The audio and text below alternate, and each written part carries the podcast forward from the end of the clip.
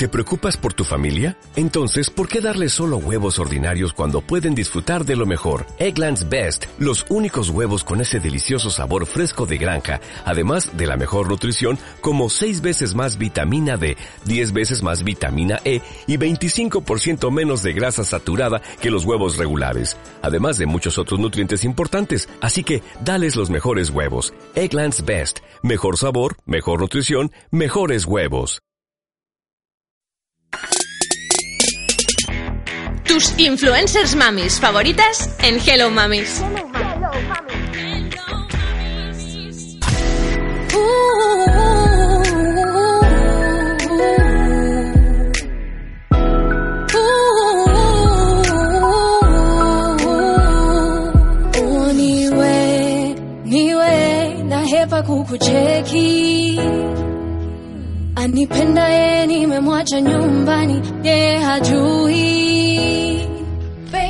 Si no entendéis ni una palabra de la canción que está sonando, no os extrañéis porque está en Swahili. Se llama Tabu y está interpretada por la fantástica Kenyatta Fai, finalista de Maisha Superstar en 2015, algo así como el programa de la voz del África Oriental. ¿No es genial? Vamos a escucharla unos segundos.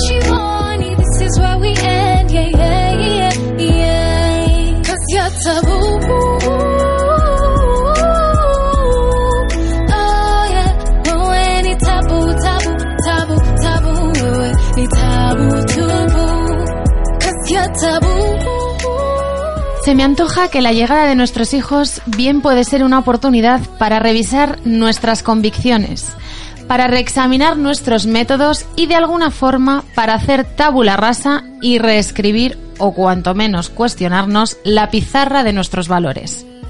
Espera un momento. ¿Estoy segura de querer transmitir esta historia de la misma forma en que me llegó a mí? Nuestro problema con los tabús es complejo y profundo.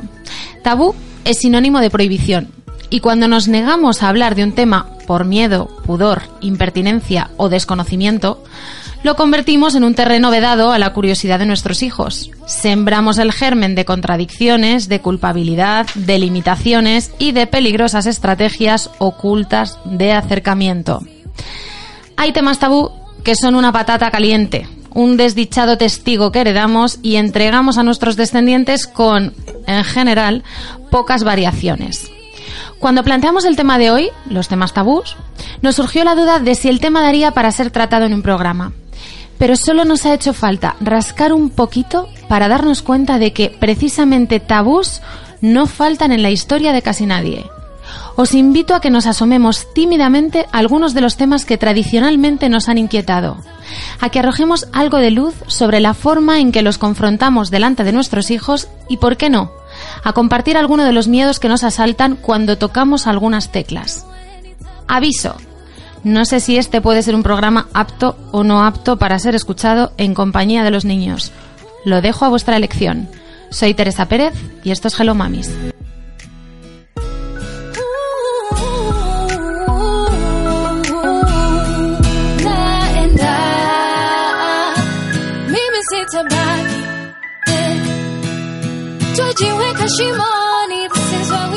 Buenas tardes a todas las que nos escucháis en directo a través de la web www.xlxradio.com barra Hello Mamis y a las que nos escucháis a través de las plataformas de podcast. Es jueves 9 de mayo.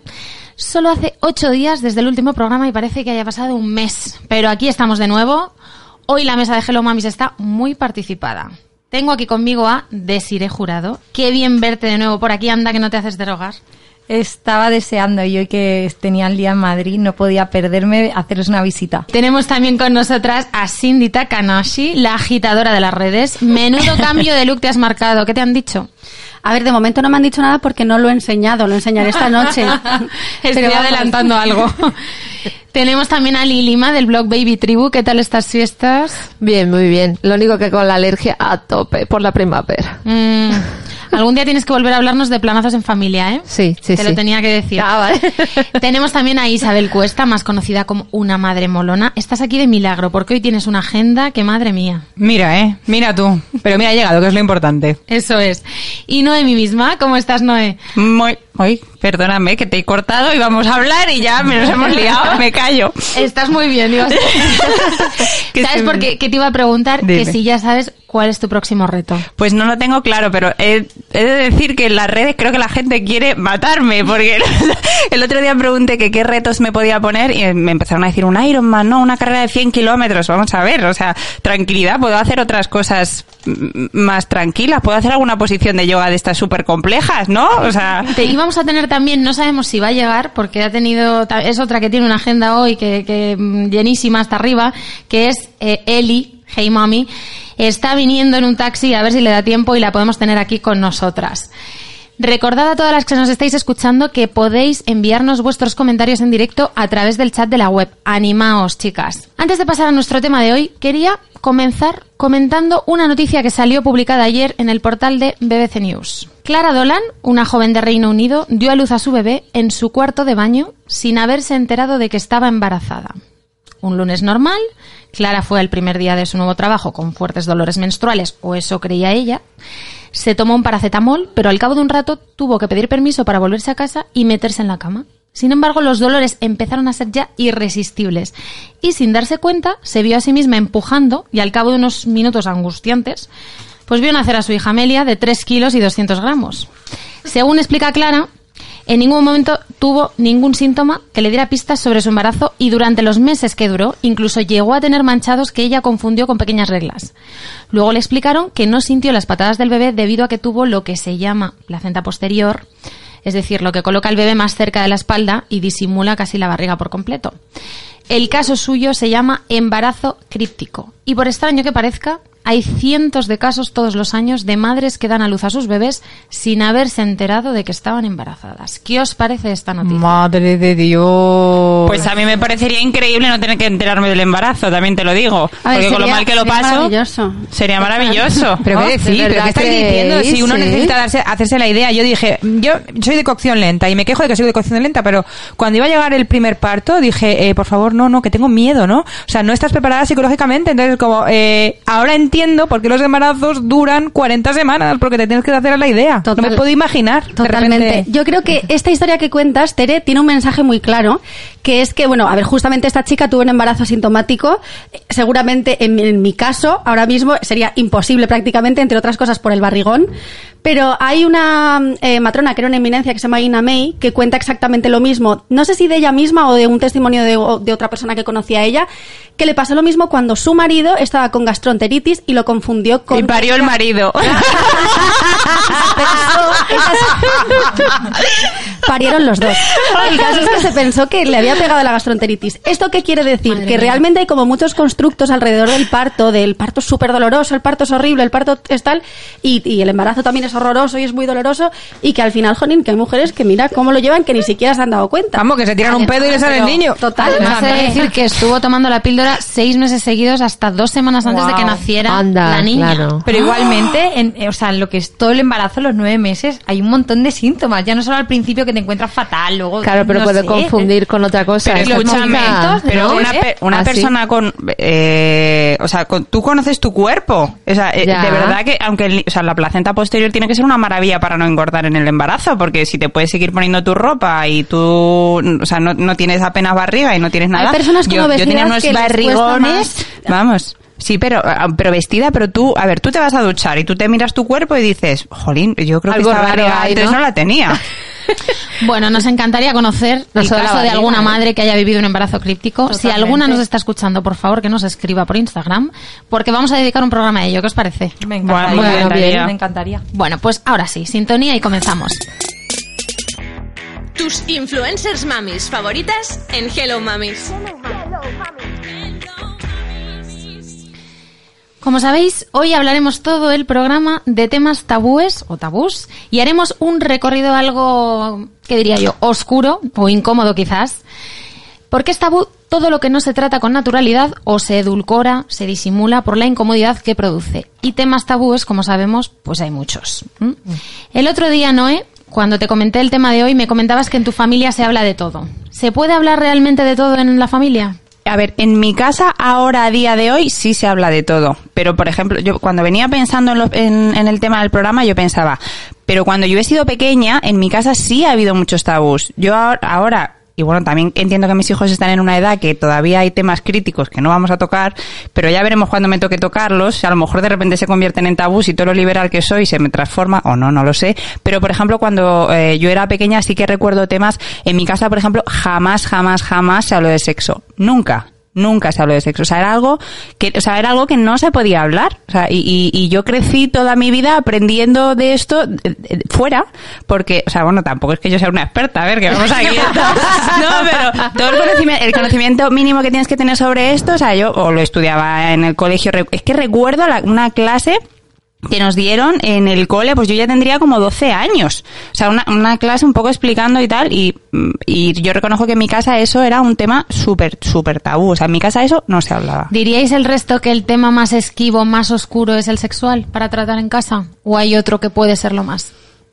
Yo creo que sí, que ese tema es el que cuando eres pequeño o, o- o adolescente, eh, en casa sí que, en mi casa es verdad que no se trataba con esa naturalidad de, yo- no sé, llega la época que tienes tu primer novio y no tienes la, yo no he tenido la típica conversación esa con mi madre o con Te mi morías padre. de la vergüenza, Te o sea, de la decías, "Que no me vergüenza". pillen. Sí, sí, sí. Que no me pillen. Y lo que contabas de la clase, yo recuerdo esa clase, el momento que te explican. Todos era escondidos risa. debajo del sol. Claro, Sí, la- la- plan- todos los compañeros riendo y tal, pero era un tema, es verdad, que no, que no se trataba con naturalidad. Pero yo creo que la primera conversación de sexo no tendría que esperarse a que fuera pues justo cuando tienes edad de tener novio, ¿no? Exacto. A lo mejor con la primera erección de un, de un chico o, o la primera vez que el chico se da cuenta de que está teniendo una erección, Mari, a lo mejor se tendría que hablar ahí. Es que las elecciones las tienen desde muy No, chiquitito. me refiero, pero la primera vez que el chico es, co- de que el bebé o que el niño es consciente de que está teniendo una erección, pues a lo mejor, o que se empiezan a tocar, que Claro. se empiezan a masturbar, pues a lo mejor la primera conversación es, esto lo puedes hacer, pero a lo mejor no en público, lo tienes que hacer en privado. Sí, pero ahora que, ahora que hablas del tema de la, de la masturbación, vamos a dedicar un programa entero al tema de la educación sexual en muy poquitos Eso- días. eso te iba a decir. Pero sí, pero sí, este tema me gustaría abordarlo porque una estadística de la Academia Americana de Pediatría, que se publicó en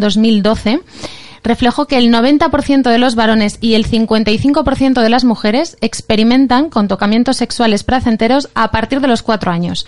Y esto no solo es normal, sino que es sano. Contribuye Claro. al autoconocimiento y una sexualidad sana en la pubertad y en la edad adulta. Sin embargo, ¿Cuánto puede llegar a incomodar a una madre o a un padre ver a un niño tocarse o entregarse, no? Hablar de masturbación infantil suena un poco a película de terror, ¿o no? Pero es que Es no es que que te incomode, es que no solamente que no te incomode, es que nadie te ha explicado nada, con lo cual tú crees que eso no es normal. Claro, y no ¿sabes? solo eso, o sea, la educación sexual no es solo el acto sexual. Si tú vas, o sea, tienes que responder muchas preguntas que se van a presentar eh, desde los cuatro años. Desde los cuatro años, ¿qué es esto? ¿Qué es esto? Cuando te ven que te duchas, que eres adulto, que empiezan a preguntar respuestas, respuestas, o sea, que ya la- lo del acto sexual es cuando ya llegáis inquietud, pero ya está ese cerebro más maduro. Pero realmente educación sexual es conocer tu cuerpo, conocer el cuerpo del otro, o sea, eh, vamos, que es información. Pero a mí me pasa un poco, no sé si os pasará a vosotras, que como venimos de una generación en la Mm. que nuestros padres no han hablado de eso, yo ahora ponerme delante de mi hijo o, o de mi hija cuando tenga la edad o cuando entiendan o lo que sea, hablar de eso, para mí es un tema, aunque yo eh, quiera pensar que no me va a costar y que va a ser todo maravilloso y que va a ser todo súper fluido, es un tema que mm, me revuelve cositas por dentro. O sea, decir, tener que sentarme con mi hijo, porque mis padres conmigo esto no lo hicieron. O sea, porque Sí. ellos tenían otra mentalidad, tenían otra educación. Pero tener que sentarme con mi hijo, con mis hijos ahora a hablar de eso, tiene su cosita, ¿eh? A ti, que, a, ver, a ti que te hubiera gustado que te hubieran contado. O sea, bueno, es que yo me muero la vergüenza. O sea, no, es que mi madre no. Mi madre que no se sienta a hablar conmigo de eso porque yo me muero la vergüenza. eso. ¿Crees realmente que es necesario sentarse para hablar del tema? Me refiero, hay otros temas que se, han eh, que se tratan con muchísima naturalidad y que no hacen falta la típica conversación de vamos a sentarnos, a hablar de No. esto, mirándonos a los ojos y esto es un tema muy fuerte. ¿eh? Yo, creo que se tienen que, yo creo que se tiene que tratar con más, más naturalidad. Yo es que sí Esto. recuerdo a mi madre mm, y sentarme, de hecho. O sea, sí que tuvimos que sentarnos. Sí le recuerdo. Un día, porque nosotros teníamos una serie de preguntas, mi hermano y yo, que nos llevamos un año, y me- recuerdo perfectamente ese día. Mi padre pasó por ahí, fue como, eh, miro para otro lado, me voy. Pero sí, o sea, sí lo recuerdo con mucha naturalidad. Sí que es verdad que yo creo que como madre ahora, todo lo que yo no le cuente se lo van a contar fuera. ¿Qué quiero que sepan mis hijos? ¿Lo que yo les cuento o lo que les van a contar ahí fuera? Pues Yo, por ejemplo, no yo, por ejemplo, expliques- a ver, en mi Claro. casa no se habló de esto nunca. Ah, Yo medio pregunté y me evadieron. Ya en mi casa se habló de esto. Yo, yo hablé con mi hija mayor de esto. ¿qué tal? Entonces- Cuéntanos, ¿qué tal la experiencia? Ay, pero es maravillosa. Cuando empezó Uh. a tener inquietudes. ¿A qué edad era? ¿A qué edad? Seis y medio, casi siete, empezó a preguntar de dónde vienen los niños tal, yo me fui a la biblioteca, eh, cogí cuenta el cuerpo humano, eras una vez el cuerpo humano, pregunté, todo muy contento, tal, tal, me senté con ella, hubo preguntas un poco, eso sí, que fue como que creía que tenía todas las respuestas, pero es que esta parte, Mira, pregunta a su espera. papá. Paso- paso palabra. Sí, pero os digo, no, es que fue tremendo, ¿eh? Porque estábamos ahí con el libro del cuerpo humano, eh, ah, creo que, si normal recuerdo, habían dos volúmenes que le llevé, uno que era la fecundación y otro que era, pues ya explicarlo, el órgano sexual, todo esto. Yo, es que no, lo explicaba muy tú- natural. Pero tú en ese momento, ¿qué sientes por dentro? A ver, yo con un lenguaje sencillo lo que ya me fuera preguntando. Había cosas que hacía, ah, o sea, Claro, es que- estás explicando, o sea, a ver, todo muy limitado, pero yo quería darle respuesta a sus inquietudes. Pero luego tenía preguntas como, claro, y entonces las parejas que son dos chicos, cosillas así yo, claro, entonces claro, o sea, Claro, digo es- que se las puedo responder, pero que me ha pillado un poco, a- a- eh, un poco preparada. Entonces, Claro. eso fue un poco, Pero tú eso sí me notaste, pasó. tú notaste que le sorprendió a tu hija cuando le, cuando, o sea, cuando te hacía esas preguntas y tú le contestabas que No. también podía haber. No Claro, le es que sorprendió. a eso voy. Yo No creo le que, yo creo Pero que el momento es hacerlo. con- Nosotras hablamos, o sea, digo que hemos hablado de muchas cosas. No le sorprendió porque todo lo que ella pregunta, todo se lo respondo. Entonces, que es como que una pregunta más. Claro, yo le dije, pero un momento, que creo que con el material adecuado, que fue buscar dos libros, vas a entenderlo mejor a que yo te lo cuente todo. Y fue con dibujos y todo esto. También es verdad que yo creo que con seis años y medio es como más fácil explicar las cosas que a lo mejor ya en adolescencia, con dos Sí. Totalmente. 13 años. Y es que no les va a resultar nada raro. Eh, a, a quien nos resulta raro y a quien nos resulta incómodo y las Lo lo van a notar. Exactamente. al final a quien les resulta incómodo es a los padres. Los niños es- son esponjas que están absorbiendo todo y les parece exactamente igual de normal que les expliques la anatomía, la anatomía de una mano que les, ex- que les hables sobre sus Pero genitales. fíjate, es que para mí sería más fácil, o sea, yo como madre, para mí sería más fácil explicarles a mis hijos lo que hablaba Ali, la diversidad, es decir, todos los tipos de familia, para mí eso es más natural y más fácil, por ejemplo, que hablar de sexo con mis hijos. Para mí sería más fácil eso. Claro, esto cada uno. Y yo, por ejemplo, ahora me pasa que con la pequeña, cuando empieza a tener un poquillo de inquietudes, ves la mayor que dice, no te preocupes, que yo te voy a contar de esto.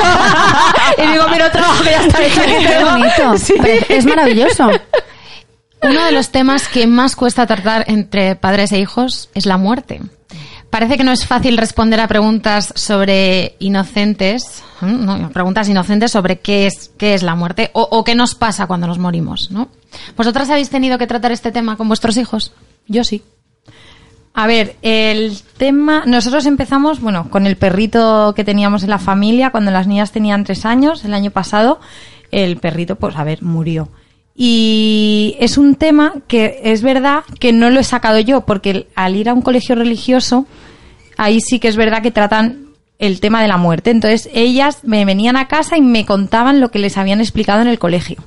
Entonces, por ahí, creo que para mí, eh, dentro de que no, yo no soy muy creyente en el sentido de, de mucho la iglesia, tal, no sé qué, sí que entiendo, para mí ha sido más fácil que en el colegio todo ese tema lo hayan tratado antes. ¿Y qué les explicaron en el colegio? Pues, ¿Recuerdas? bueno, eh, a ver, eh, en la etapa de infantiles que empiezan mucho con cuentos, fábulas, bueno, es todo como muy, es como si fuera un cuento. Entonces ellos lo ven en modo historieta y lo adaptan a la realidad. Es como, ah, sí, pues nuestro perrito está con no sé quién, que me han explicado en el colegio, que está allí y que su corazón, es todo como muy... Es muy etéreo, Yuppie. pero es- es Muy- un mundo sí, mágico, como claro. que es un mundo mágico, como Claro. que no hay dolor, no hay Bueno, a también la viene un pérdida, poco a claro. un colegio religioso sesgado por el tema de la Eso religión. ¿Creéis que, es, que se habla de la muerte cuando irremediablemente ocurre, que hay un fallecimiento de alguien cercano o no? Yo creo se que trata no. el tema antes. Yo creo que no, porque a mí me han, me han preguntado mis hijos alguna vez. Es decir, y ¿En además- serio? Sí, o sea, yo no sé por qué. Pues en Pero el después colegio, de ver una peli de Disney, porque los ma- siempre las madres Siempre muere alguien, siempre muere alguien. No, yo creo que fue, pues yo qué sé, pues en el colegio, vete tú a saber, pues cualquier cosa que haya visto, que haya visto en alguna serie, cualquier cosa, yo creo que a ellos les despierta ese, ese interés por saber. Entonces, pues te preguntan y yo creo que no hay nada como la naturalidad. Yo recuerdo una amiga mía del, del colegio que lamentablemente, pues antes de nacer ella, eh, perdió un hermano que era el hermano pequeño en ese momento y no supieron gestionar bien la muerte de ese hermano con las con las hermanas mayores como que se no es que se ocultara pero sí no se quería hablar del tema. Y eso les pesó mucho durante durante toda la vida. Entonces eh, yo creo que gracias a ese tipo de ejemplos pues eres consciente de que es un tema que aunque nos incomode porque a muchos adultos les incomoda hablar de la muerte no les produce mm, ese incluso problema ese miedo. conflicto Una cosa claro da miedo pero interior. pero yo creo que es, o sea, es bueno ponerle nombre porque es, es un sitio donde todos vamos a llegar. Es decir, eh, tú puedes creer que ahí no hay nada después, tú puedes creer que luego hay estar más allá, tú puedes creer lo que tú quieras, pero va a ser, va a ser un lugar eh, obligado de todos, ¿no? Entonces, yo creo que hablar de ello de forma natural eh, y no ocultarlo, porque me parece que además es lo que hablamos de las emociones muchas veces, ¿no? Creo que es súper importante para la gestión de emociones mm, que la muerte forme parte de la vida, es decir, de esa manera. Yo creo que mm, la muerte muchas veces, más que tratarse como tabú, eh, yo creo que se oculta o no se habla de ello por el sufrimiento que te causa. Y el otro día escuchabais una entrevista de, de dos chicas, bueno, las hermanas de Marta del Castillo, que bueno, ya son mayores de edad y dieron una entrevista diciendo eso, que en su casa que ellas habían crecido sin, con la ausencia de su hermana y viendo el dolor de sus padres, pero que era un tema que no se hablaba porque daba mucho dolor. No, no porque fuera un tema tabú el, el hecho en sí de la muerte, sino todo lo que acarreaba y lo el que tabú de la hermana, el tabú de la hermana realmente punta, sí ¿eh? que era un tabú. Es que Sí. lo acabas de describir súper bien. Realmente, aunque tú no le expliques a un niño ha fallecido este familiar, o aunque no, no te pongas a explicárselo bien, el niño lo percibe. Hombre, claro, el niño escucha claro. llantos en casa, escucha frases, que además el problema es que si tú no se lo explicas, el niño lo va a interpretar con las herramientas que tenga y con las herramientas que ha aprendido en su corta vida. Mm. Entonces, no es lo más sano ni para salud, eh, ni para su, su salud mental, perdón, ni para su experiencia vital. Es que realmente por eso, al final, hay muchas veces que evitamos contar cosas a los niños evitando traumatizarles y realmente les estamos Exacto. traumatizando al no contarle las cosas. Mira, eso, por ejemplo, eso mismo ellas. pasa, por ejemplo, con el tema de la separación. Cuando mis padres se separan, yo tengo nueve años. Mi hermano solo tiene un año más que yo. A mi hermano sí se lo explican porque le consideraban, a mí me consideraban a pequeña. Entonces, ¿qué ocurre? Que al final tú misma, es lo que ha dicho, lo que ha dicho Cindy, al final tú misma, como nadie te lo cuenta, tú te montas tu película en la cabeza. Y eso no es lo más sano. Entonces, no solamente hablando de la muerte, es hablando de todo, de la separación y hablando de un montón de cosas más. Mira, sin ir más lejos, por ejemplo, a, a mi suegra eh, le ocultaron que iba a tener un, creo que era un hermano o una hermana, me parece que era un hermano. pensaba que ibas a decir que le ocultaron que iba a tener un hijo. Me No, no, no.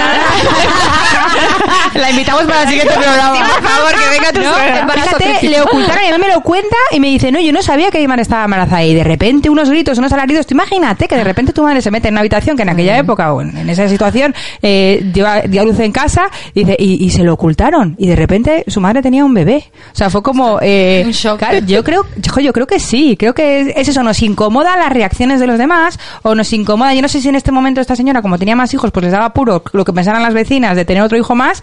Y fíjate hasta dónde, hasta dónde llegamos, ¿no? Muchas veces por protección también. Efectivamente. O también cómo llegue, o sea, porque a lo mejor eh, tiene la curiosidad de lo de la muerte o está viviendo un lo que decíamos, un proceso cercano de, de muerte y hay que dar respuesta. Mira, nosotros, yo por ejemplo en Baby Tribu, todos los años que tiene el blog, el post más leído ha sido el de la piedra, que fue en el primer año del blog, con dos años y medio, mi hija, tan pequeñita, la mayor, la pequeña estaba en brazos, acaba de nacer. Yo me enteré que se había muerto mi abuela, mi abuela la que me crió.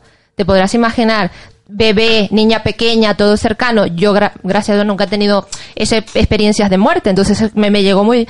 Claro, cuando mi hija me ve así, con dos años y medio, que yo tampoco Pobre. tenía pensado explicar nada todavía. Y, y ve- y le explico con un lenguaje muy sencillo y tal.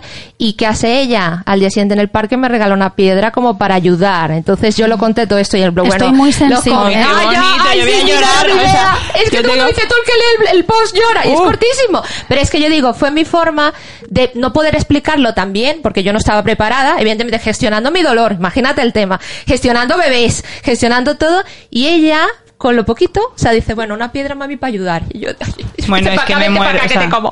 bueno. Es que es muy, es muy, es muy fuerte, pero fe- no estaba yo preparada para explicar este tema y llegó. Qué pasada. Y llegó. y Chicas, llegó. la psicóloga infantil Yolanda Salvatierra comenta que cuando ocultamos aquello que nos intranquiliza como adultos, estamos transmitiendo ese temor, transformándolo en algo horrible de lo que no se puede hablar, como decía ayer, como decía ahora Cindy.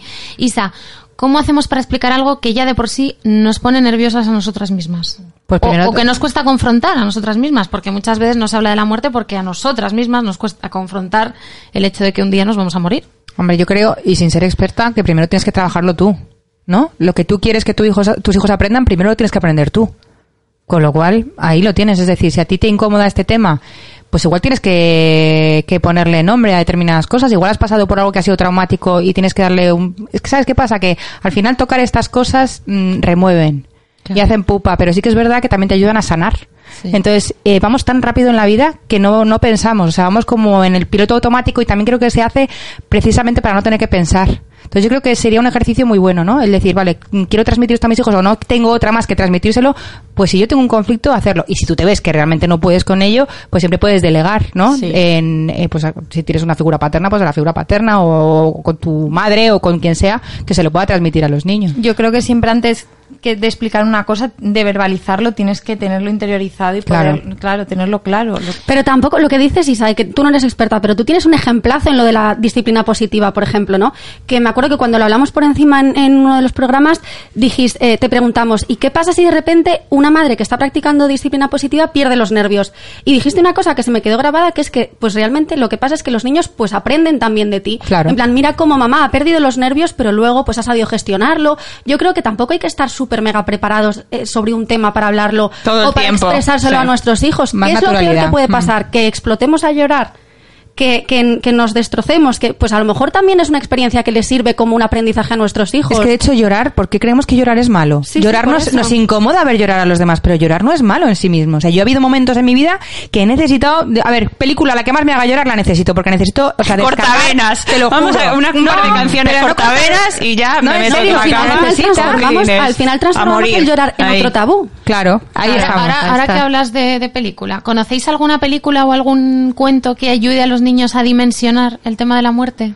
¿De alguna Coco, uff, Coco es buenísima. Coco es muy buena. Me parece La brillante es- la manera en la que habla de ello, o sea, el Y la llorera que te pegas con Ay, Coco, sí, que sí. Uf, Pero el mensaje ese de que no se, o sea, que no muere.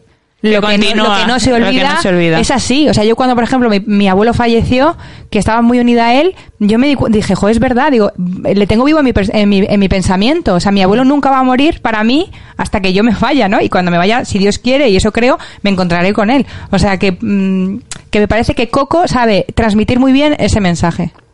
Ahora, un tema eh, que me, cuando, cuando has dicho lo de la muerte y hay una, hay una, depende de la etapa del desarrollo del niño, hay un momento en el que él tiene interés por saber qué hay más allá, pero también hay un momento en el que tiene miedo.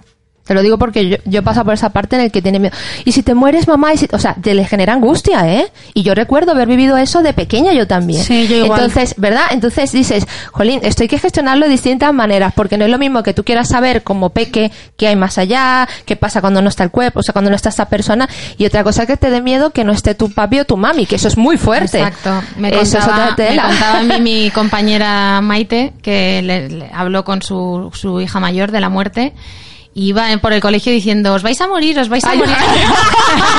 Estáis sentenciados. la, po- la pobrecita. Pero, pero llega a casa, tu mamá no te vas a morir, tu mamá Claro, no te vas a claro. morir. Es Claro, que hay- es, distinto. es ¿no? distinto, Es distinto. parte. Chicas, otro tema tabú que Isa lo has mencionado y que suele ser mm, bastante complicado es el tema de la separación o divorcio. Es algo que se suele enmascarar para que los niños no se enteren mucho. En palabras de la psicóloga Regina Bayo, los hijos de padres que están en proceso de separación se dan cuenta o perciben que no se entienden entre sí. Los niños lo perciben. ¿No os parece ridículo que los padres tengan tabús mientras los niños dan perfecta cuenta de todo? ¿Sabes qué pasa? Que yo creo que se suman dos cosas. Uno, tú, tú estás teniendo un conflicto muy grande con tu pareja, ¿no?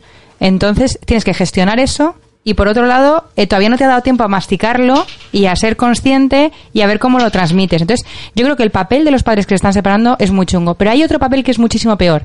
Y es el de los padres que dicen que como quieren tanto a sus hijos, no se van a separar. Uf. Que van a estar juntos. Eso es una, perdonadme, voy a decir una palabrota, niños, no escuchéis. Eso es una gran putada para toda la familia. Porque dos personas que no se soportan, de verdad, no hacen felices a la gente que tienen a su alrededor. Entonces yo, cuando, por ejemplo, mis padres se separaron, de verdad, o sea, creo que era lo mejor en ese momento. un alivio, ¿no? Porque sí, es verdad que te tienes que adaptar, eh, que cuanto mejor se lleven aunque sea de cara a la galería, fíjate lo que te digo, si tú no soportas a esa persona porque no puedes con ella, que es muy lícito, eh, sí que tienes que hacer un esfuerzo de cara a tus O de hijos. cara- eso, de cara a galería, no, de cara a tus hijos. De cara a tus hijos, claro que sí. De cara a ellos, eh, porque somos ejemplo. Es decir, papá y mamá no mm, puede que no que no estén bien juntos, pero por vosotros van a, van a llegar a acuerdos, van a hablar. Siempre lo primero tienen que ser los niños.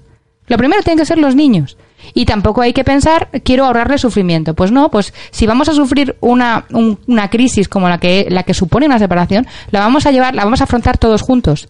Y eso es un trabajo en equipo. Y qué gran maravilla de lección le podemos dar a nuestros hijos. O sea, yo de mis padres lo que he aprendido es, de verdad, la capacidad incluso de perdonarse, de empezar de cero. O sea, es decir, hay muchísimas cosas muy buenas a largo plazo y eso lo digo yo ya que ya he pasado por ello. Es decir, os lo digo como la niña que fui.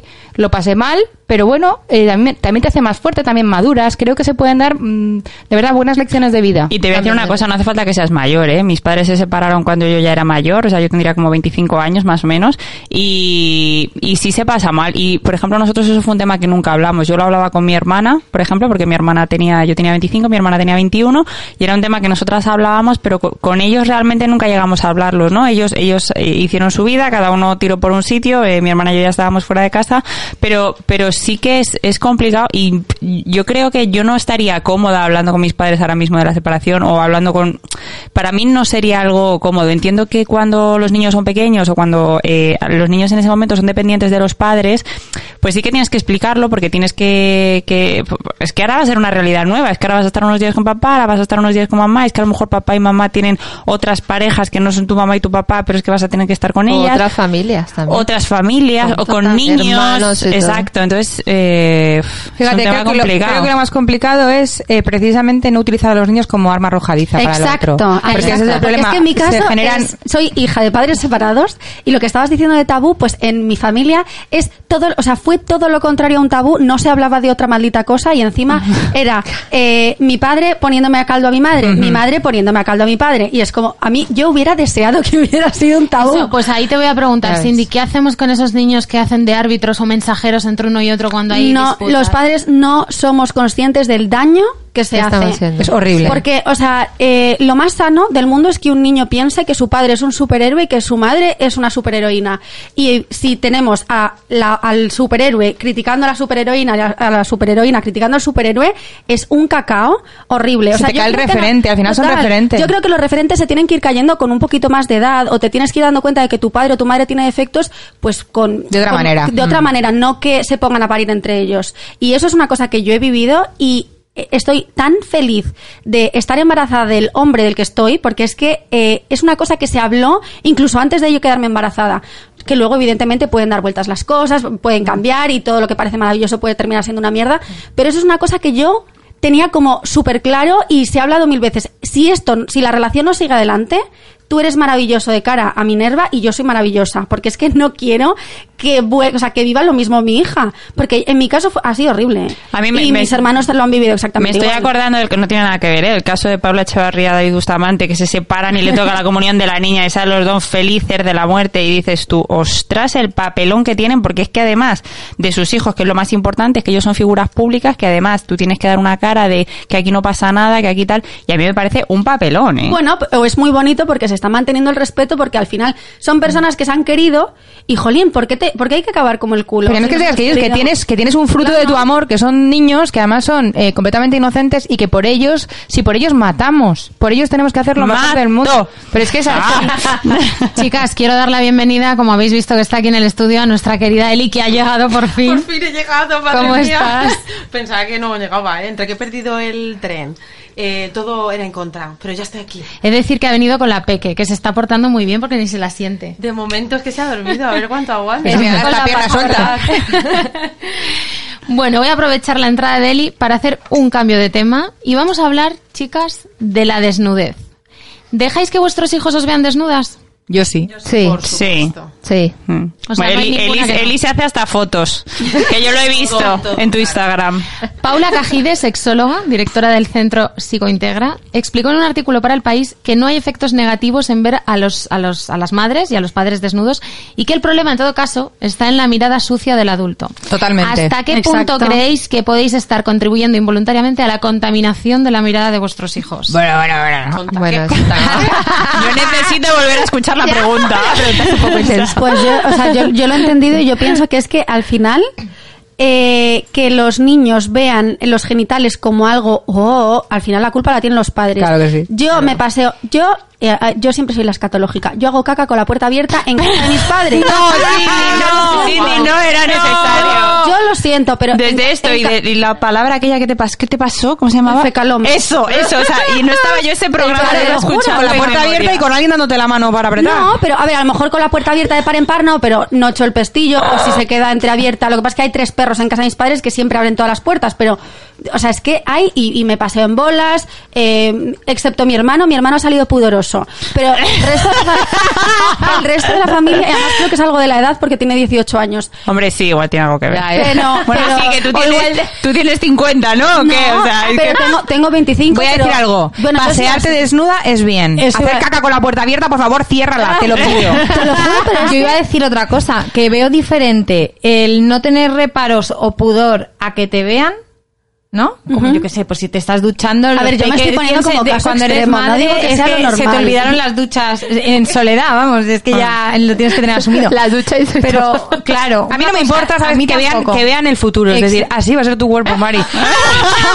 Chica, Ya lo siento. Es lo, mismo, es lo mismo que os vean desnudas a vosotras a que vean desnudos a los padres. ¿Creéis que es un escenario donde se manifiesta el machismo? En mi casa no. Pasa. O sea, En mi casa Teresa y la... tampoco. Es que... En mi casa las de nunca, en casa de Teresa. nadie, en casa de nadie. A ver, lo que hay, lo que hay son muchísimas preguntas, ¿no? Porque te preguntan y, y porque tienes pelos ahí, o sea, en fin, esas cosas. Yo voy a contar hoy una anécdota. A ver. La tengo. En primicia, exclusiva. Chun chun. Vengo en el tren y me dice mi madre, lo que me ha pasado con el nene esta mañana lo tenía mi madre y eh, pues nada, se estaba vistiendo el nene desnudito y dice, mamá, eh, le dice, abuela, eh, ¿sabes que todos los días me meto el dedito en el culo? mi madre, ¿vale? Pero Eli, Y- por y favor. me dice, "O- Oliver, cariño, mm, co- claro, mi madre es súper pudorosa, ¿vale? Me dice eso, a mí me parto, pero mi madre, ¿y, y, y por qué? Y le- el otro, pues porque me encanta, abuela. O sea, te lo juro. Me llama mi madre, lo que me acaba de pasar con tu hijo. Y yo flipando, digo, mamá, es que, o sea, es que mi hijo es así. eh, mi hijo, me- cuando nos duchamos juntos, entonces él está súper acostumbrado, él toca las tetas eh, a mi marido, o sea, en mi casa, eh, nudismo forever. Y, y digo- digo eso, No voy a poder volver a ver a Oliver con la misma, con la misma cara de Tía, dulzura. es que es algo súper normal. Pero a mí me parece algo súper normal. Tiene que Pero yo tengo una y tengo, tengo una duda. Después, Claro, después ¿qué hace? O sea, después se lava las manos. Es simplemente con que le Y la abuela dice, pero te lavas las manos después o no te las lavas. Esa sería, esa sería mi única preocupación. Lo natural es que se huela el dedo, eso es así. No, es que nunca lo he visto. Cuando vaya le preguntaré, oye, ¿cómo está el tema? Porque yo nunca lo he visto. No, Luego no se huele el dedo, te lo digo yo, porque voy a todo. Eso es así. Lo siento. Qué horror. Vais a tener que poner rombos a este, No, a este no. Yo veo, veo editado el podcast con pi, pi. O sea, No creo, no creo. Pero eso es- yo es que lo veo algo súper natural. natural. ¿Qué quieres Es que cierto que- tía, o sea, no, que eso, es no, eso no es natural. Oye, tía, de no, verdad, ¿puedes creo venir más? natural. Por favor, ven más, porque así mis, mis, te- Ya, eh, ya. Acabo de sobrepasarte. Ya mis tranquila. anécdotas se quedan, nunca mejor dicho, en la mierda. O sea, Ya, hacer caca con la puerta abierta no nos importa nada. No veas, ya te vas a Creo que nos acabamos de olvidar que estamos en la radio. O sea, por favor, que alguien nos pague unas cervezas aquí. Seguimos hablando de esto porque me parece. Pero al final increíble. todas somos defensoras de prevenir la cosificación o la sexualización del cuerpo y quizá no nos damos cuenta de que, de que el primer paso está en casa, ¿no? Pero fíjate cómo es tabú, cómo es tabú que nos estamos partiendo de risa y nos ponemos nerviosos. Es que lo veo porque está tabú. normal. A mí me dejáis, me dejáis flipar vosotras. Aunque yo lo que he dicho es nada. ¿Quién no se ha tocado alguna vez el culillo? Para cerrar, para cerrar este tema, ¿ninguna os impactó de verdad ver a vuestra madre o a vuestro padre desnudo o algo Ah, yo sí, yo sí. Yo es que nunca impactó. los vi. Yo nunca los vi. ¿No? Ay, nunca fíjate. los vi. No, yo Por sí eso lo vi. eres tan pudorosa. Puede ser. Menos esta noche que voy a subir una foto sexy, pero soy muy pudorosa. Lo siento, Bueno, todo el mundo pendiente esta noche de la foto. ¿no? Exacto, sí, sí, sí. Chicas, voy a cambiar radicalmente de tema. ¿Qué os parece si hablamos de política? Chun, chun. El silencio. Quizá esta pregunta es un poco inocente, pero ¿por qué no podemos hablar de política con naturalidad en una reunión familiar sin pre- en presencia de niños? En presencia, de- bueno, es que depende, porque la gente a veces es como muy tajante con sus ideas y no... Y poseedor de la- de la no tolera, universal. exacto, no tolera que otro piense diferente. O sea, yo, yo puedo pensar una cosa, Cindy puede pensar otra, pero, pero no tenemos ocurre? por qué serlo peor. Bueno, Esto depende de donde lo eh, preguntes. Si eh, lo preguntas en mi casa en Venezuela, fliparías. Claro. Fliparías. O sea, en mi casa o en cualquier reunión en Venezuela. Por eso te digo, es que depende de tan sensible esté la gente o no. Pero como hablar del fútbol, o sea, No, hablar no, del pero fútbol. te hablo de niños Fútbol, que hablan de religión. política más Fútbol, que lo que religión. sabemos todas nosotras aquí juntas. Fútbol, religión y política son los temas con los que Ahora- va a haber ahora bronca vamos a- seguro. ahora vamos a perdón, los otros dos. Perdón, perdón. a. Luego hablamos de fútbol. Me lo he traído súper preparado, ya lo veis. Entonces, por, por, por entrar en el tema, ¿se, ¿se debe hablar de política delante de los niños o no? ¿O es un tema de adultos? A ver, yo creo que se debe hablar, pero, Pero no sin adoctrinar. intentar- exacto, sin intentar adoctrinar o inculcar tus idea, eh, tu ideología a tus hijos. Tus hijos son personas independientes y el día de mañana votarán a quien les salga las narices. Y seguramente, como es el caso de mi hermano, que es la primera vez que ha votado, ha votado al partido completamente opuesto a lo que espera mi padre. Y en las últimas, las comidas preelecciones, mi hermano me decía, de verdad, es que yo estoy por no quedar con él, porque es que qué pesadilla. Y digo, pues es que es tu problema que dejas que te que opine. O sea, mi Lo que opinión pasa Pero es mi que vamos a ver si el opinión. voto, si el voto es una cuestión, o sea, no tienes ni que decir a quién vas a votar, cada uno que vota a quien le dé la gana. Lo que yo creo es que lo que dices tú de adoctrinar, es que si tú vas a hablar de política vas a dar tu opinión, inevitablemente eso es condicionar a los demás, Sí. pero ¿qué vas a decirle? Es imposible tener una conversación de política y ponerte en plan neutro total, es que es imposible. No, desde luego, pero mira, por ejemplo, en mi caso, que yo ya sabéis todas mi ideología y, y, y mi, por dónde tiro, ¿vale? No, no se te nota nada, ¿eh? Pues no, Nada. yo no, no por el color del... No. A lo mejor, A ver las uñas, día- Cindy. A lo mejor el día de mañana eh, Minerva quiere votar a Vox, si sigue existiendo. Esperemos que no.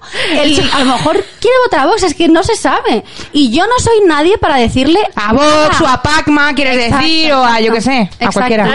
Pero yo no soy nadie para decirle absolutamente nada y me tendré que jorobar y tendré que decir, pues hija, pues tú eres libre y... Pero y yo tengo una pregunta, Cindy. Si tú tienes tan claro que no quieres que tu hija vaya por un sitio, ¿de verdad que la vas a dar libertad o la vas a adoctrinar, entre comillas, No, sin entiéndeme, querer. Sin querer a que vaya a, vamos a ver, a ella donde va- tú quieres? Porque si ella va a sale tan, tan escuchando mi diferente... discurso. Ella va a Claro. escuchando mi discurso, quiero o no quiere, Pues la seguramente le influya. entonces. Mucho. Sí. No, no la Sí. estoy adoctrinando porque Sí, porque evidentemente le le estás dando tu, tu opinión, ella es eh, igual, pero con ese tema y con cualquier otro, con la homosexualidad, con mm, cualquier tema. En el momento que tu hijo está escuchando un discurso en su casa es porque su referente Es ese, creo es que ese. sí. Yo estoy de acuerdo que luego Claro, pero luego 18 puedes escuchar más cosas fuera de ti, ¿eh? Ya tengas otra otra manera de pensar porque eh, te, te relaciones con otras personas, con otro ambiente, Claro. pero el que tú vas a llevar en tu casa de niño va a ser el que tú en tu Ojo, casa. ojo, ojo. Y también te digo una Claro. cosa. Cuanto más insistamos y más les queramos meter las cosas en la cabeza, Peor. va a ser al revés. Van a votar exactamente lo contrario, que seguramente lo que le ha pasado a tu hermano. Y decir, pues ahora por llevarte la contraria, voto lo que me salga a mí. No, y porque al sí que principio creo que eres lo un que referente. No, eso desde luego, pero es lo que justo lo que estábamos hablando antes. Hay un momento en el que tú, tu padre es un superhéroe y todo lo que diga es va a misa y todo lo que diga tiene razón. En el momento en el que te lo empiezas a replantear, de repente dices, "Jolín, todas estas cosas que yo las he dado por hecho durante un montón de tiempo, pues de repente te empiezas a hacer preguntas. Por supuesto que el discurso que tú tengas va a influir a tus hijos. No digo que no te, que te tengas que callar tu discurso para no influirles. Claro, ¿Tú tuviste un espacio de reflexión propio sobre política en, en tu infancia? ¿En casa? Ojo, A cuidado. ver, em, Espera, que voy al baño. Es que el caso es que yo, en mi familia, son todos, en, en la familia de mi padre, sobre todo, son todos muy, muy, muy, muy, muy conservadores. Y yo creo que a lo mejor también por eso, cuando de repente se me empezaron a caer los referentes, a lo mejor me empecé a replantear tanto las cosas, ¿no? Pero mi madre no, ¿eh? Y la familia de mi madre no. Pero por parte de mi padre, son todos muy Qué conservadores. bonito, ojo, ojo. Y se quieren. Sí, sí. No, Bueno, se ¿quién- quisieron. quién No, se quieren. ¿Quién se, que no se quiere nada? Se quisieron en su día. Ahora no se Sí, quieren. se quisieron en su día y de hecho la frase que tengo todos los días en- en- de mi madre es ¿yo en qué momento me pude fijar en este señor? Ay, por- Además parece que hablar de política enseguida te hace posicionarte, ¿no? Inevitablemente. Es que la gente vota con- en España, Bueno, por lo menos, vota con las entrañas. Política ¿no? o religión también. Ahora vamos a religión. Ahora vamos a religión. De hecho, vamos con ello. ¿Sigue siendo la Hombre, religión un tema tabú? ¿Tabú? Ujú. No, mira, por ejemplo, yo en casa, eh, nosotros no compartimos la ideología religiosa, mi marido y yo. Él no cree y yo soy creyente, pero no extrema. Y, mi, y se lo hemos explicado a nuestras hijas, mm, yo creo que bastante bien. De hecho, cuando si yo entro a una iglesia, dar gracias, ella me acompaña, pregunta, tal, y, su, y le pregunta a su padre por qué no cree y le da una respuesta tranquila. Pero yo creo que nos hemos enfocado más en, en, en explicarle lo que nosotros creemos, no, sino en decirle que ella tiene la libertad, así como nos queremos mucho y cada uno religiosamente piensa de forma distinta, ella puede escoger en un futuro esa libertad de, de creer en algo o no. Así se lo, se lo estamos tratando de plantear.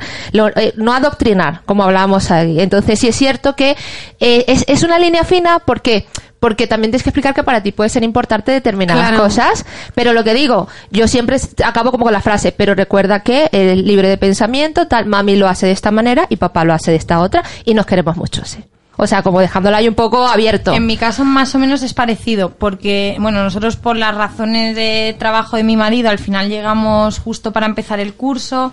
Eh, bueno, no tuvimos mucha opción de poder escoger centro escolar y entramos, decidimos eh, poner a los niños en un colegio religioso, además muy religioso.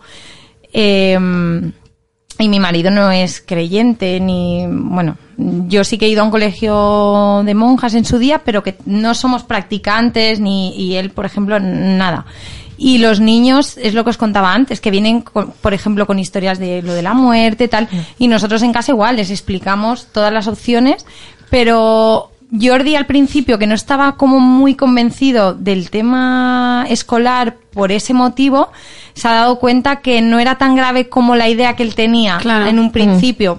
Sabes que los valores que transmiten la familia, el amor, todo eso, al final es una idea que él tenía más como, uff, no quiero que le metan cosas raras en la cabeza, no quiero que. Y al final se ha dado cuenta Pero que. y no. entonces, cuando hablamos de adoctrinar, si estamos diciendo que en las conversaciones en casa no vamos a hablar de la religión, eh, cuando a un niño que es un bebé que todavía no puede decidir y le bautizamos eh, por la iglesia, también estás eh, decidiendo ver, por él. por yo mis hijos, mis por no ejemplo, yo los míos tampoco están bautizados, pero también estás decidiendo un poco por él y le estás poniendo en el camino y cuando llegue... Pero vamos a ver, Pero yo me he que- planteado, el día que Mateo o Manuela tengan 8 o 9 años y vean a todos sus amiguitos hacer la comunión, yo le preguntaré, ¿pero tú por qué quieres hacer la comunión? ¿Por la fiesta o por la comunión? Porque si la quieres hacer por la fiesta, yo te una un fiesta. fiestón, pero, vamos, fíjate, que te Noé, vas a acordar toda tu vida. Nosotros, por ejemplo, lo que dice Noé, nosotros bautizamos porque a mí, me- a, a mí, en mi caso, o sea, eso sí, fue- me hacía ilusión bautizar y teníamos otros motivos por los que yo quería abuelas, situaciones particulares. es que pero cuando las llegó el momento, pero dijimos, pero dijimos, cuando llegue la comunión, siempre le vamos a preguntar. O sea, esto lo vamos a hacer porque yo quiero. O sea, quedó clarísimo, ¿me entiendes? O sea, Y que estuvo tampoco, muy claro en la tampoco- pareja, tampoco pero siempre un vamos a trauma a, preguntar. un bebé bautizarle. Fijaos que Es lo que te iba a decir, Hombre, digo. yo Es no lo voy que a- te digo, por yo no voy a eso- bautizar a Minerva y yo no soy yo soy atea, pero yo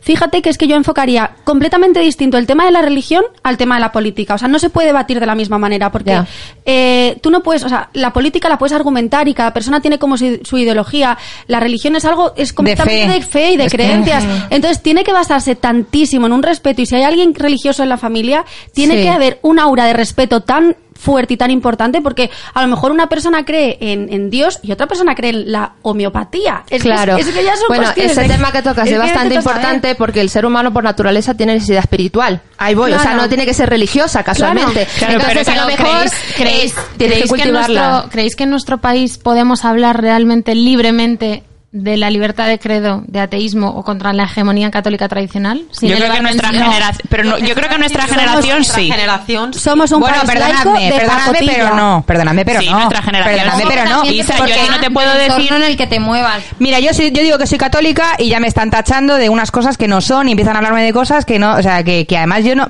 que tú seas católica no quiere decir que tú comulgues con todo lo que se dice Pero o tía, con todo si lo que estás- dice es súper normativo el ser católico, o sea, el ser cristiana en general en España es súper normativo. Si me dijeras todavía que es que dices que eres musulmana. No, pero, pero perdóname, es que hoy por hoy casi que se respeta más al musulmán que al que es, que al que es cristiano. Me vas a Escúchame, perdonar. estamos en un país que supuestamente es laico y de laico mis narices. Porque, vamos, o sea, es que no hay que... Pero es laico, pero re- tiene que respetar a todas, a Claro. todas las religiones. Y, y yo, como católica, muchas veces es que me siento muy atacada. No, pero, digo, pero por amor de Dios. Pero te Pero sientes tú- atacada, Lisa, yo creo que te sientes atacada eh, en el mundo redes sociales, porque en el mundo en redes sociales ni 2.0, hablo, pero en el, prácticamente. en el mundo 2.0, es que en el mundo redes sociales parece que es que si eres católico eres malo y eres como lo peor, y no, o sea, cada uno puede tener su visión, pero yo, por ejemplo, a mí me encantaría sentarme en una mesa y que el que esté al lado me diga que es budista, el de al lado me diga que es musulmán, y el de allí cristiano y el de allí eh, hinduista, o sea, es que me encantaría, porque es que, mira, podría aprender de todos ellos, podrían mm, enriquecerme está, yo culturalmente, pero el tema es que en España, eh, creo, es que no he entendido, cuando he dicho normativista, entiendo que es la mayoría, ¿no? O sea, que no, la- no, que. Es que nos acabamos de pegar todas unas cachas de vacaciones que flipáis, que son religiosas, que son cristianas, católicas, creo, la Semana Santa. Bueno, más largo ha sido el Puente Bayo aquí, ¿eh? refiero- es una fiesta, Isa, ¿qué y es crees una que- fiesta religiosa. ¿Qué crees que tenemos entonces pendiente como sociedad para hablar de religión abierta y relajadamente? Sobre todo respetar, porque yo a la gente que no cree en nada la respeto, pero profundamente y entiendo su posición, pero perfectamente, porque yo he tenido épocas de no creer, o sea, de decir, uff, de crisis de fe. Mm. Pero entonces, si yo creo en Dios, me gustaría que la gente no me ponga etiquetas, porque Claro, me revienta. que Pero ¿qué etiquetas ¿sabes? te ponen? Yo, respete Pues mira, ya te favor, dicen, quiero- ya te dicen que decir- si los homosexuales, no sé qué, que si ta- o, O sea, porque eres, de cosas. porque eres católica, no, no aceptas a los musulmanes. Uy, a los homosexuales, perdón. Bueno, ni a los homosexuales ni a muchísimas cosas más. Entonces, a mí eso me revienta. Y además es que es un discurso que me parece mm, pues muy Es vacío. demagogia, Muy vacío, demagogia muy populista y muy de lo que se quiere dar a entender en los medios de Es comunicación. muy respetuoso. Es muy, y sobre todo una persona coge a una persona que, que, que es creyente, empezar a intentar argumentarle o rebatirle con cosas científicas es como, tío, vamos a ver, no has Pero entendido escucha, nada. es que entonces Pero si tú eres... más, yo te digo una si cosa, tú eres esto es una apuesta. En la vida tú puedes vivirlo de, de como- es así. O sea, Totalmente. tú puedes apostar porque después de la, de la vida no hay nada y yo puedo apostar porque lo hay. No vamos, o sea, en, en la vida aquí terrenal no vamos a saber quién, quién está en lo cierto. Totalmente. Porque es una apuesta. Pero entonces, a lo yo mejor tú no eres católica, tú eres cristiana, porque si tú eres católica, aceptas, ¿no? O sea, yo no soy católica, pero yo sí, por ejemplo, sí me, sí me considero cristiana, porque yo creo en Dios, yo creo en mis cosas. Pero, por ejemplo, no comparto muchas de las cosas que, que defiende los católicos.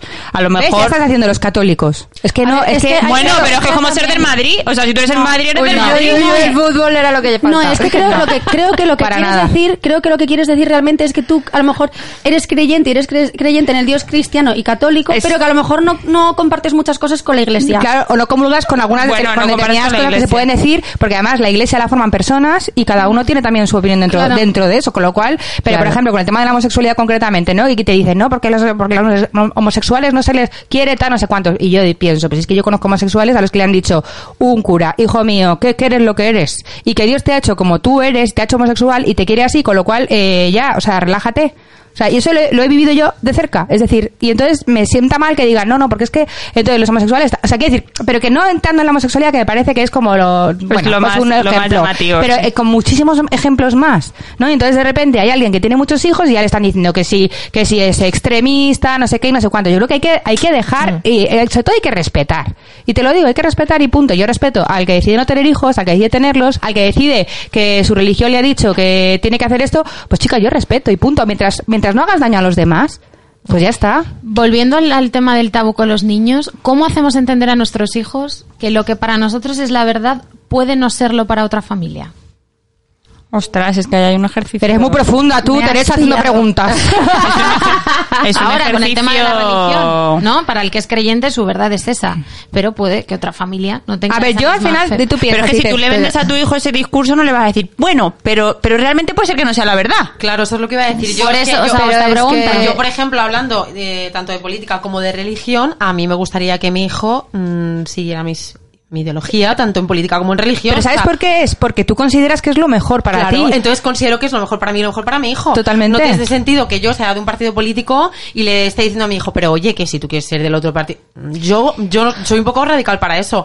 En esta casa es de, es de ¿sabes? Y es- es- Y si no, Si es de la partido, se espera, lo no, mejor fuera. acaba de Cindy. Pero, es como con la verdad al fin del mundo. Eli, pero ¿eso no es un poco injusto? ¿O es justo? Sí, es injusto, pero es Pero es mi casa y son mis normas. No, pero- mi hijo todavía es pequeño y yo creo que cuando sea mayor y me haga tenga 18 preguntas, decides pues ya. intentaré resolvérselas y si... Lo que va a pasar es que tu hijo, cuando sea mayor, va, le va a pasar exactamente igual que a mí y te va a ir al, con- al lado contrario, contrario. completamente. Pero escúchame, es que Porque es no que le- me- eh, si no le das la opción a que él se replantee las sin cosas... ser no espera a ver hablamos de que mi hijo todavía es muy pequeño vale Claro. entonces eh, yo siempre le doy mucha libertad de elegir y ya, y ya la ropa. deseas, Y sale la quiero que ropa, el día no de mañana vote a no sé quién. no, pero mm, lo que yo quiero decir con esto es que no hay que ser tampoco ni, ni, ni muy extremista para dejarle elegir a él, ni muy extremista para inculcarle mis valores ahí al 100%, no. Pues oye, Claro. ¿y por qué no te gusta esto? Pues a mí sí, y supongo, imagino que cuando llegue el momento de mantener una conversación con él de este tipo, pues intentaré inculcarle mis valores. Te digo que va a pasar en mi casa. Mi hijo, ¿vale? Mi, bueno, marido es del Real Madrid.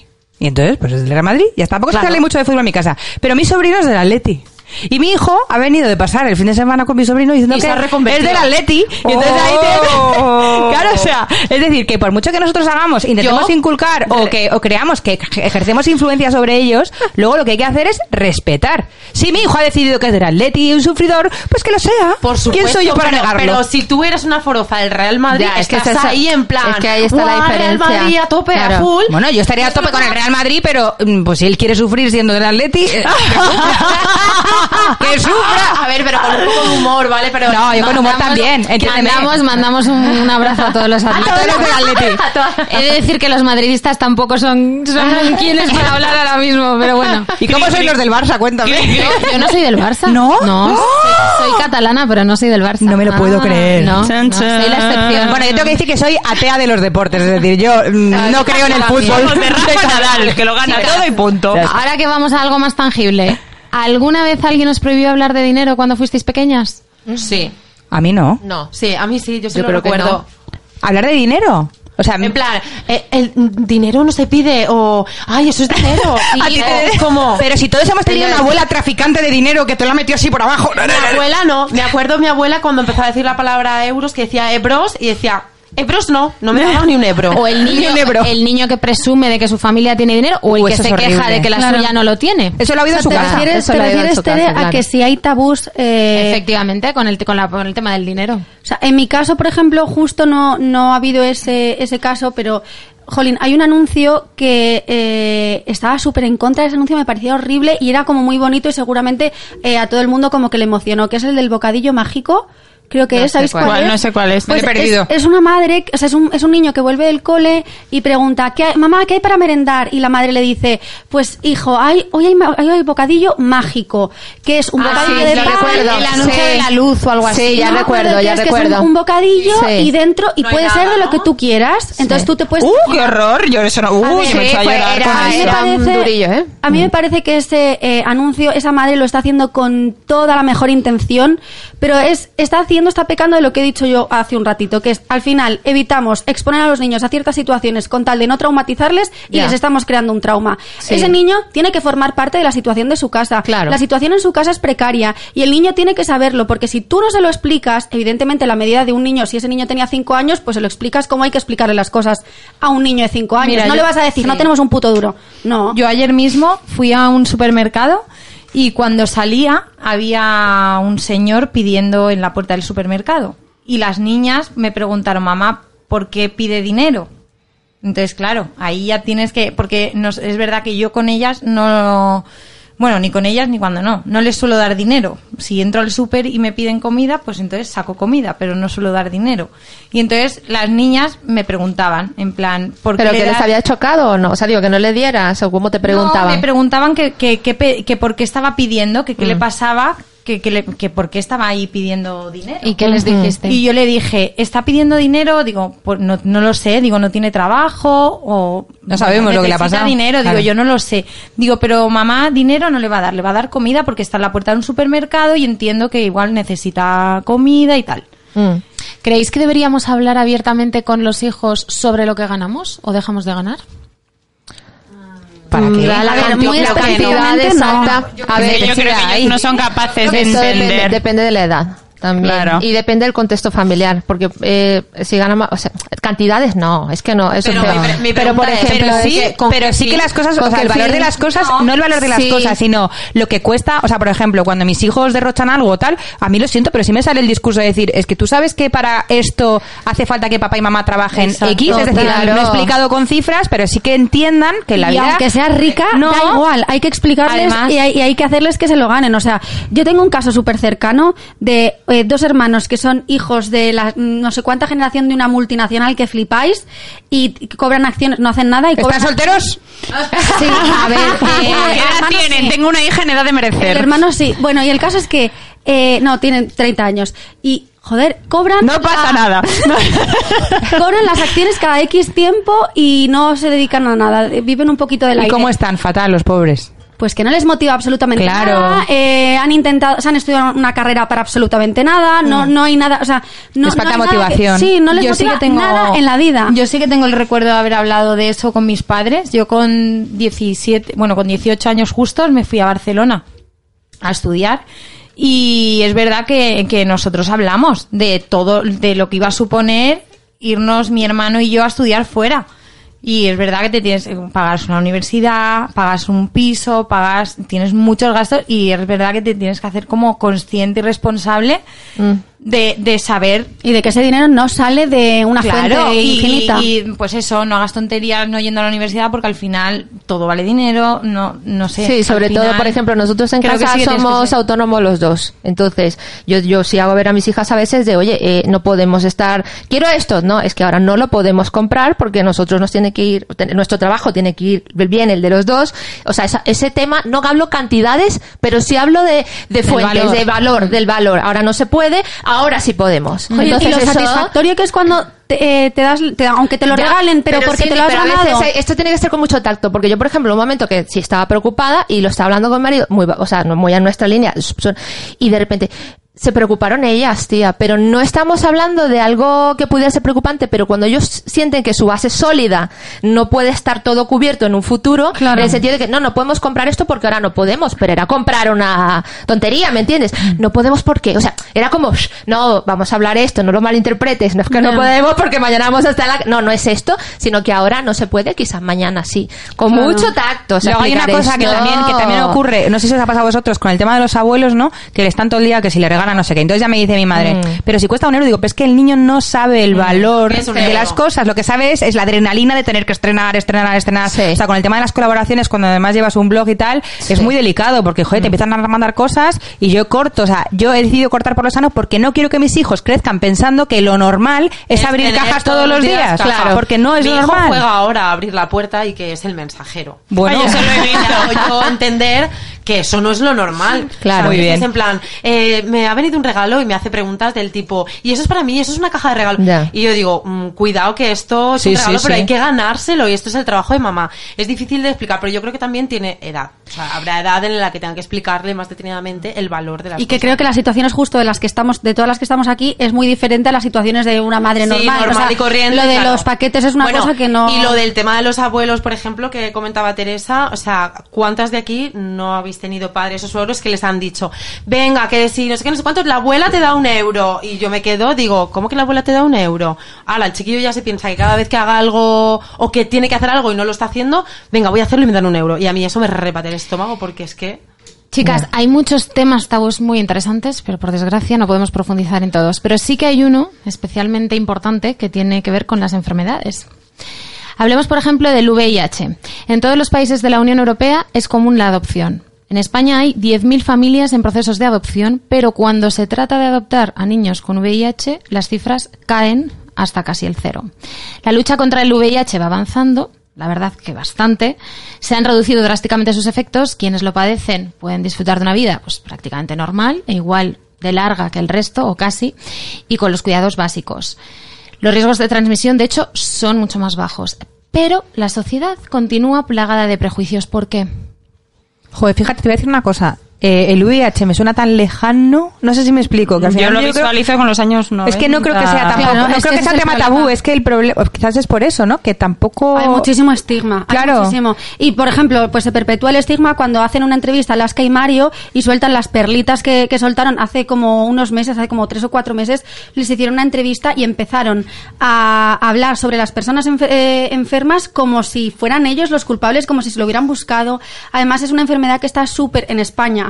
En todos los temas de adopción no sé cómo, cómo irá, pero está como súper asociado normalmente a personas homosexuales, a personas súper promiscuas, a drogadictos. Y realmente es que mm, es mucho, o sea, es mucho más fácil cogerlo de lo que nos pensamos. Y hay muchísimo estigma detrás. Muchísimo.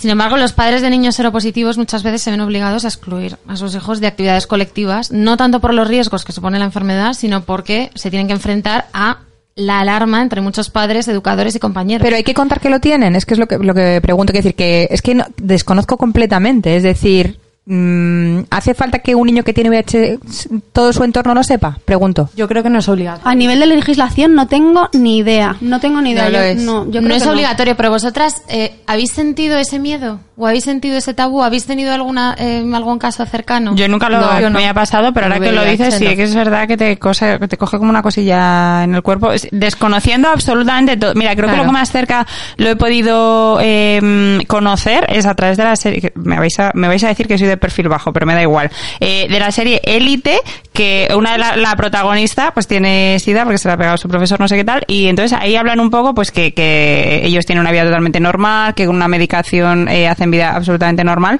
pero, pero, jolín, me parece duro, ¿eh? Me parece un tema duro. ¿Cómo reaccionaríais si la madre de la, pues la, la niña de la amiga de vuestra hija eh, os comenta que la niña es seropositiva? Pues informándonos lo primero, ¿no? Yo creo que eso, preguntándole con naturalidad, porque la madre sabrá más que, más que uno, y luego informándote, no leyendo en todos los sitios, porque eso no está bien, pero sí por lo menos ver eh, diferentes casos, situaciones que habrá información de lo que se pueda no hacer, las previsiones si hay que tomarlas o no.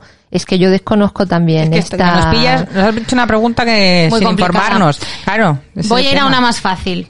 El tabú de uno de los tabús de mi, de mi infancia. Aunque parezca una tontería. Los tatuajes. Bueno. Ah, hablar de hacerse un piercing o un tatuaje en mi casa era una declaración de guerra a mi madre. ¿Alguna ha vivido alguno parecido? Lo Total. digo porque me lo hice y cuando llegué a mi casa me dijo, me has decepcionado. Oh, iba a decir yo eso, que estoy dándole vueltas a la cabeza a hacerme un tatu y el otro día le enseñé el diseño a mi marido y me dijo, si te haces eso, qué decepción. Me quedé muerta, Ah. digo, Bueno, pero a lo mejor eso en particular, no cualquier no, otro no, no, tatu. dice, un tatu, pero eso, A mí cuando mi ma- seas vieja, ¿sabes? El típico comentario de Ah, bueno. abuelo. Y yo, nene, es que no le gustan nada, claro, entonces entiendo que si no le gustan nada, su mujer con Pero es, respe- no a ver, es respetable que no le guste, es decir, no a todo el mundo tiene que gustar los Exacto, tatuajes, exacto, pero, pero yo también no, te digo una no cosa, se lo creo que él. nuestra generación precisamente va a ser de abuelos con tatuajes, o sea, va- que nos van a Sí. caer las carnes a todos, tengamos sí, sí. tatuajes o no. El, eh, con 14 años, 13 o 14 años, le dije a mi madre que quería hacerme dos o tres piercing, en el, om- en uno en el ombligo y en, el, en las orejas, y mi madre me acompañó y se hizo ella también. ¿En Ah, pues qué serio? maravilla, ole por tu madre. Hombre, es que si no, menuda hipocresía que ella misma te hiciera los pendientes según nacieras y después tú quisieras agujerearte otra parte del cuerpo y ahí ya no. Es que si no Sí. sería un poco hipocresía. Lo que es pasa No es hipocresía, Esto- Cindy, es que no es lo mismo hacerte dos agujeritos en la oreja que agujerearte o ponerte... sentido ¿Cómo se llama? ¿eh? Dilata- ¿Dilatador se llama? Pero explícame por qué no es lo mismo. Porque no tiene, creo que no tiene absolutamente nada que ver, desde ¿Por mi punto de vista. Porque hacer- socialmente estás más acostumbrada a ver eso, es lo que Claro, dices pero tú. realmente O sea, es que- lo a ver, mismo, pero o sea, Yo mismo. creo que aquí en el caso de los niños y mismo. familias habría que informar. A mí, es que, hija, es que yo tengo ya niña mayor, que me ha preguntado, ¿me puedo hacer un tatuaje o un piercing cuando yo quiera más mayor? Y le he No. dicho, y le he dicho, sí, pero el tatuaje con conciencia, es decir, si Y te haces gusto, algo en hija, la cara, no, se lo he explicado, si te haces algo en la cara, se lo he dicho, tienes que saber que eso te va a durar para toda la vida y que si lo quisieras quitar te tienes que quemar la piel. Se Es lo he dicho los así. tatuajes Entonces lo he dicho, entiendo, o sea, le he dicho, haz los tatuajes, sí, o sea, yo no, yo no tengo problema con eso, pero hazlo con conciencia, hija, y cuando no está adolescente y tiene aquellas edades, a veces no piensa muy bien con la cabeza. O pregúntame un poquillo primero, se No, lo he total. así. Vamos a ver, yo, yo ya me arrepiento, yo ya me arrepiento de tatuajes que me he hecho y me los hay algunos que me estoy quitando con láser. Es que puedo incluso entender que con las tecnologías que tenemos hoy en día para borrar tatuajes, que no tampoco es que sean súper avanzadas, entiendo que puedas prohibir a tus hijos eh, que se hagan tatuajes. Pero el tema de los piercing, sobre todo cuando a las niñas según nacemos les agujereamos las Ya, orejas, Ya. tampoco entiendo muy bien por qué habría que poner algún tipo de prohibición. Vale, le haces dos agujeros, pero le haces toda la oreja agujeros. No, No, le haces no, solo tía, dos. pero no, le haces También te digo una agujero y cosa, con yo le puse agujeros tía. a mi hija y me ha dicho con seis años que no quiere llevar pendientes. Pues se los ha quitado. y Claro, punto. Pues ya está. sin No, más. bueno, me parece bien. Tenemos un mensaje en el chat, bueno, del tema anterior. Dice, mis padres fueron drogadictos y de pequeña a mí los demás me trataban diferente porque mis padres sí tenían la enfermedad. Se pensaban que yo también tenía la enfermedad y no eran los niños, sino los padres. Los niños siempre tratan por igual, siempre que no estén los padres por Ahí detrás. está. Eso es verdad. Total. Wow. Eh, Muy buena Tengo- aportación. Tengo los pelos de Sí. punta, ¿eh? En fin, podríamos hablar más tiempo y de más temas, quizá lo hagamos en otra ocasión más pormenorizadamente. Pero ya solo con lo hablado hoy, quiero llegar a una comentaros una conclusión que, a la que he llegado, y es que los tabús se curan con el reconocimiento abierto, natural y sincero de que nosotras, como madres, no somos perfectas. ¿m? Nunca lo hemos sido y lo más probable es que sigamos cometiendo errores, ojalá. Mientras soltemos la responsabilidad de tener que presentarnos a nuestras hijas como seres infalibles, ¿no? Creo que hay esperanza. Ahora bien, si nuestra autoridad se basa en las prohibiciones, en las imposiciones, en las apariencias o en la ocultación, ahí sí seguirán habiendo tabús, pero los tabús serán el menor de nuestros problemas, creo yo. Sí. Un minuto y enseguida volvemos para las preguntas y respuestas. Tus influencers mamis favoritas en Hello Mamis. Como siempre, hacemos ronda de preguntas, las que nos habéis hecho llegar vosotras oyentes a través de Instagram. Es tiempo de preguntas y respuestas. Maribel nos dice, quería saber si alguna ha tenido que lidiar con cólicos del lactante. ¿Cómo abordasteis este, este trastorno tan doloroso para el bebé y tan irritante para los papás? Y si conocéis el tratamiento mediante la fisioterapia. ¿Quién quiere Yo contestar? hice, yo, yo a Mateo sí hicimos fisioterapia, vino un fisioterapeuta a casa eh, especializado en bebés y lo noté una barbaridad. O sea, eh, en dos sesiones, además me acuerdo que como le metí- es que era, es que era diminuto Mateo y le metía los deditos y les tiraba y pues, con mucho cuidado y mucho mimo y a nosotros eso nos mejoró muchísimo porque además se retuercen de dolor los pobres.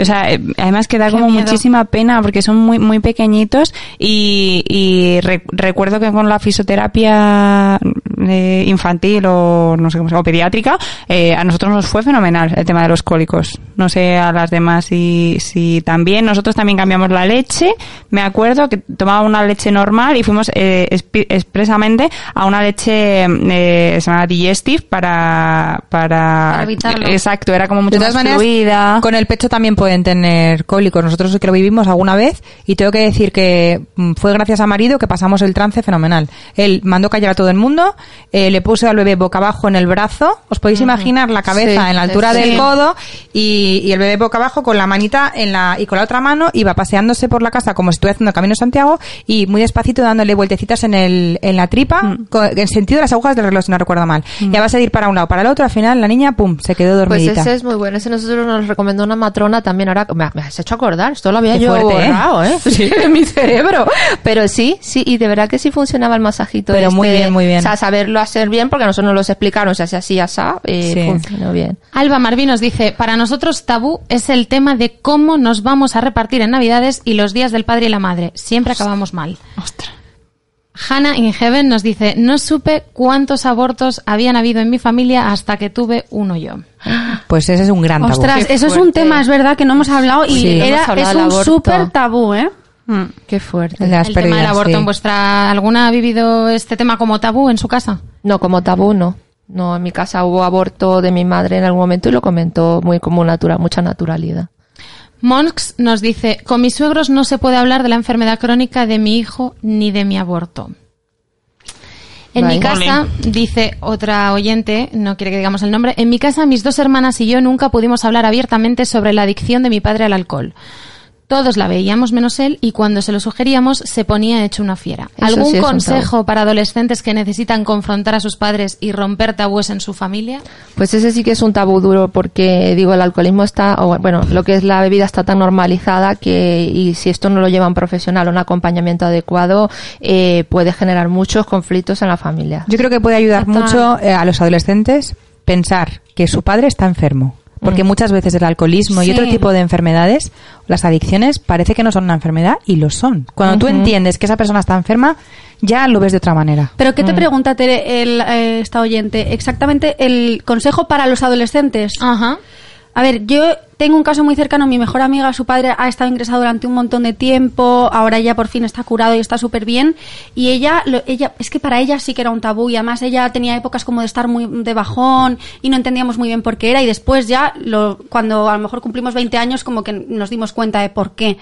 Y realmente el padre de mi amiga no buscó ayuda hasta que no vio que necesitaba ayuda. ¿Y cómo vio que necesitaba ayuda? Cuando se vio que había tocado fondo, cuando vio que estaba empezando a peligrar la relación con su hija, cuando vio que estaba empezando a peligrar la relación con la que era su novia. Entonces yo creo que, a ver, no digo poner un, un ultim- a lo mejor no hacer un ultimátum, pero sí demostrarle a la persona que tiene esta adicción, oye, no voy a estar aquí para siempre. Rocío Gándara nos pregunta, ¿qué libro de disciplina positiva me recomendáis que vaya especialmente enfocado a hermanos de 8 y 10 años que discuten mucho? Ay, ¿cómo era el del rival? ¿Hermanos rivales? Yo lo tengo. Ay, mira, Yo no lo es que tengo, no- ¿eh? No me lo vas a creer, pero lo tengo aquí en el No me lo puedo creer.